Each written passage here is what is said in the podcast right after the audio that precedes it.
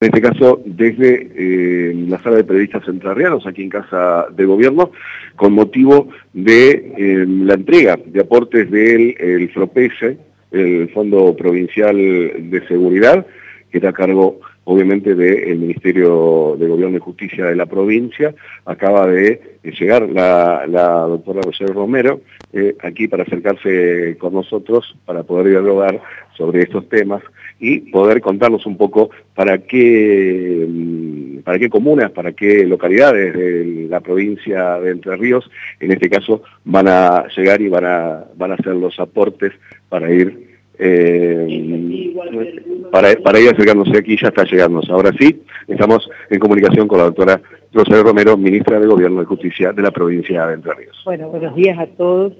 En verdad, como, como es una política trazada por el gobernador Gustavo Bordet desde el inicio de su primera gestión, eh, hay una prioridad en el tema seguridad dentro de lo que son los aportes del Estado provincial a las distintas comunas y municipios, inclusive a las juntas de gobierno. En este caso, hoy van a recibir eh, fondos de este Fondo Provincial de Seguridad que viene de las recaudaciones de, nuestro Instituto de Ayuda Financiera a la Acción Social, este, es, la comuna de Pueblo Cases, de Colonia Avellaneda, municipio de Colonia Avellaneda, Colonia Ensayo, que es una comuna, y Gilbert, que es una, intendencia. Está el, vicepresidente municipal de Gilbert presente y están los, los presidentes de comunas y municipios. ¿Cómo hacemos esta inversión en cámaras de seguridad? Hacemos un acuerdo con el gobierno local, el gobierno local hace el esfuerzo de colaborar en la instalación de las cámaras y hace el proceso de compra de las cámaras y el equipamiento con los fondos que le destina el gobierno provincial.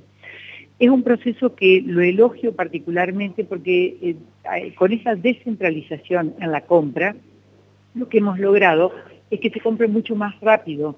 Antes teníamos el inconveniente de cuando se querían comprar muchas cámaras que se nos caían las licitaciones por las oscilaciones del valor dólar, por ejemplo.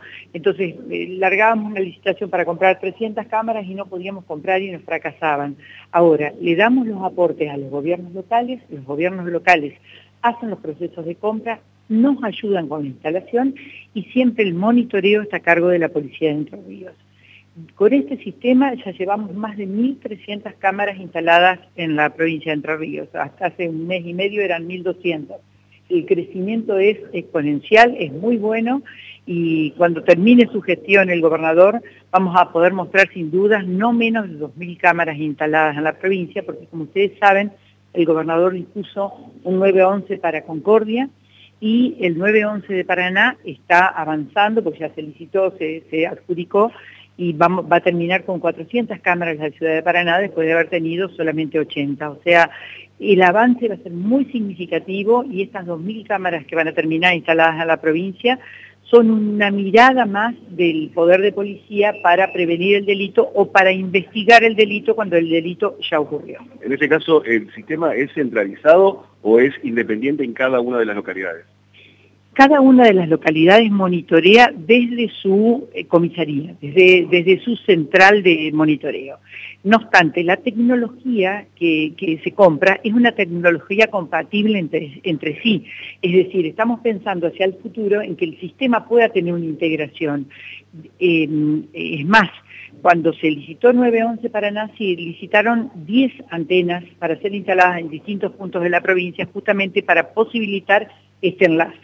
Pero la distribución, la ubicación de las cámaras, eso lo decide la policía. Exactamente, es el poder de la policía que siempre lo hace de la mano de los puntos eh, rojos así, o de las entradas de las localidades, de los espacios públicos, siempre nos marca la policía cuáles son los puntos ideales de vigilancia. Y otra cosa que me parece importante destacar es que todos estos sistemas que los intendentes, los presidentes de comunas están instalando junto con nosotros y los monitorea la policía, siempre hay capacidad de incorporar más cámaras, es decir, instalamos una base que a lo mejor por ahí admite 50 cámaras y se compran 15 y después se va eh, enriqueciendo ese sistema. Así que estamos muy contentos con esta política desarrollada por el gobierno provincial, sin dudas el mundo avanzó hacia esto. Hoy el delito eh, hay que mirarlo con, de la mano de las nuevas tecnologías. En este caso, usted habló de, puntos rojos en la provincia. ¿Han ido mutando con el tiempo, digo, en los últimos años?